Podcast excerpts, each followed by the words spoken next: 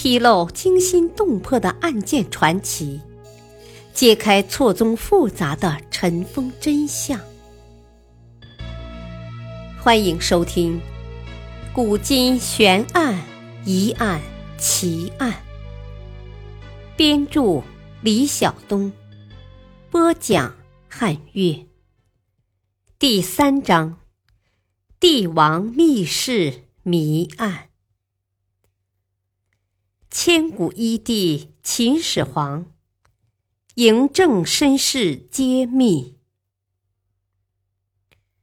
关于秦始皇嬴政的身世，几千年来流传着诸多说法，其中秦始皇是吕不韦的私生子的传说流传最广。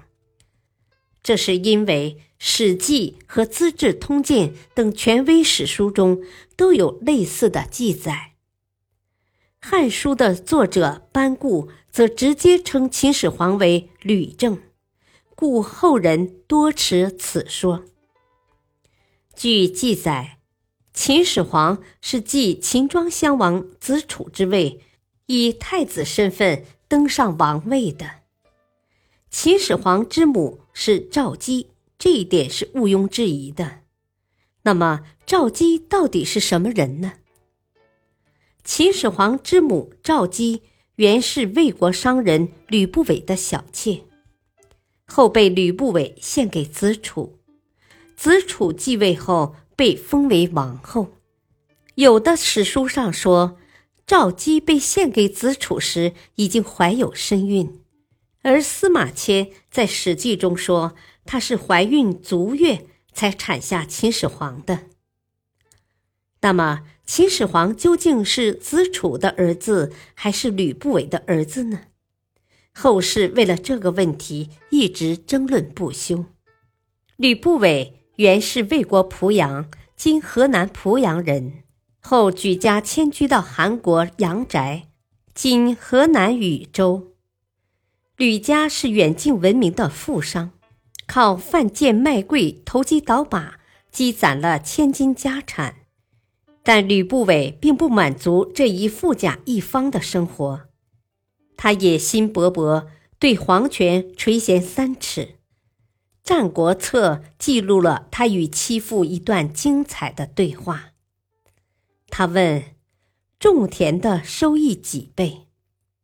富答：“十倍。”又问：“贩卖珠宝收益几倍？”又答。百倍。再问：扶立一个国君，掌握一国权柄，收益几倍？其父笑答：“那就千倍万倍，算不清楚了。”吕不韦意味深长的笑着说：“啊，是呀，扶立一个国君，不止可以荣华富贵，还可以泽及子孙后代呀。”于是，吕不韦打点行装，来到赵国国都邯郸，精心谋划，从事政治投机。当时，秦昭王的太子安国君之子异人被拘留在赵国当人质。吕不韦认为奇货可居，异人在赵国的日子相当难过，连衣食都成问题。吕不韦认为。一人可以利用，于是想方设法接近他，讨好他。他前往拜访异人，与其密谋，由吕不韦出资千金为其打通关节，过继给很受安国君恩宠却无子女的华阳夫人立为嫡嗣，更名为子楚，在二十多个兄弟中争得太子继承人的地位。秦昭王五十六年，公元前两百五十一年，秦昭王去世，安国君继位为孝文王，立子楚为太子，使之成为未来王位的合法继承人。吕不韦的宠妾赵姬容貌秀丽，能歌善舞。有一次，子楚与吕不韦饮酒。赵姬为其歌舞助兴。子楚见到他后非常喜欢，便起身向吕不韦敬酒，请求吕把此女赐给他。吕不韦遂献出了赵姬，他隐瞒了自己有孕在身的事实。后来生下儿子明正，就是后来的秦始皇。赵姬因此被子楚立为夫人。秦孝文王在位一年便死了，子楚顺理成章的继位当了国君，称秦庄襄王。庄襄王自知这一切全仗吕不韦出谋划策，因此知恩图报，一上台便任命吕不韦为丞相，封为文信侯，食邑河南洛阳十万户。子楚死后，公元前两百四十七年，刚十三岁的嬴政便登上了秦王的宝座。因为年幼，政事便落入了吕不韦和赵太后之手。这样就有了嬴政是私生子之说。这个故事在《史记》和《资治通鉴》称为“吕不韦奇货可居”。以上是司马迁《史记·吕不韦列传》中的大概内容。根据《史记》的记载，则秦始皇为吕不韦的后裔无疑。千百年来，民间传说秦始皇为私生子，也是起源于此。吕不韦认为嬴政是自己的亲生儿子，让嬴政喊自己为仲父。自己则掌管全国政事，成为一手遮天的大人物。吕不韦在邯郸的秘计实现了。然而，也有人对此持不同的看法。首先，有的史学家注意到，成书早于《史记》的《战国策》当中没有吕不韦献赵姬的记载。而《战国策》一向喜欢记录个人隐私，既然没有关于这件事的记载，说明当时并无这种传闻。其次，《史记》的记载本身也有点含糊不清，前面的“姬”字密有深，也就是隐瞒了有身孕的事实，后面却又说至大七时生子正。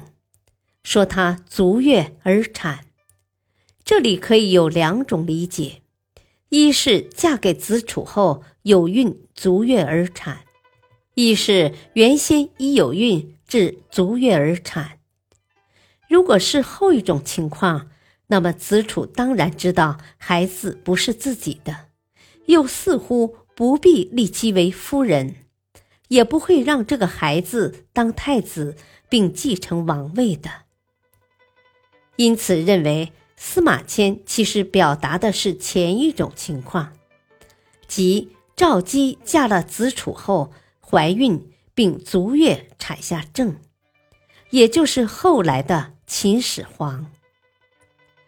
明代史学家王世贞认为，这是吕不韦为保住其取得的荣华富贵，自己编造出来的故事。原中国科学院院长、著名历史学家郭沫若则认为，这种说法始于西汉初年，是吕后为夺权而让诸吕编造、散布，以便制造舆论的。其目的是为了说明天下本是吕家的，现在被刘家夺去，理应由吕家再夺回来。那么？秦始皇到底是子楚的儿子还是吕不韦的儿子？后人争议不休，身世之谜也只有留于后人去推测了。历史话外音：秦始皇亲政后，听取李斯进献的灭六国的建议，着手规划统一六国的大业。其总的战略方针是由近及远，集中力量，各个击破。先北取赵，中取魏，南取韩，然后再进取燕、楚、齐，先攻克成高，沿黄河向东推进，撕开韩、赵、魏、楚的联防，继而北上，切断韩魏联络，然后灭韩吞赵，伺机灭燕。不得不说。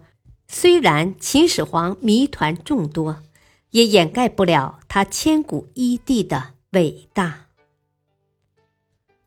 感谢收听，下期播讲苻坚与慕容冲，断袖多情黄。敬请收听，再会。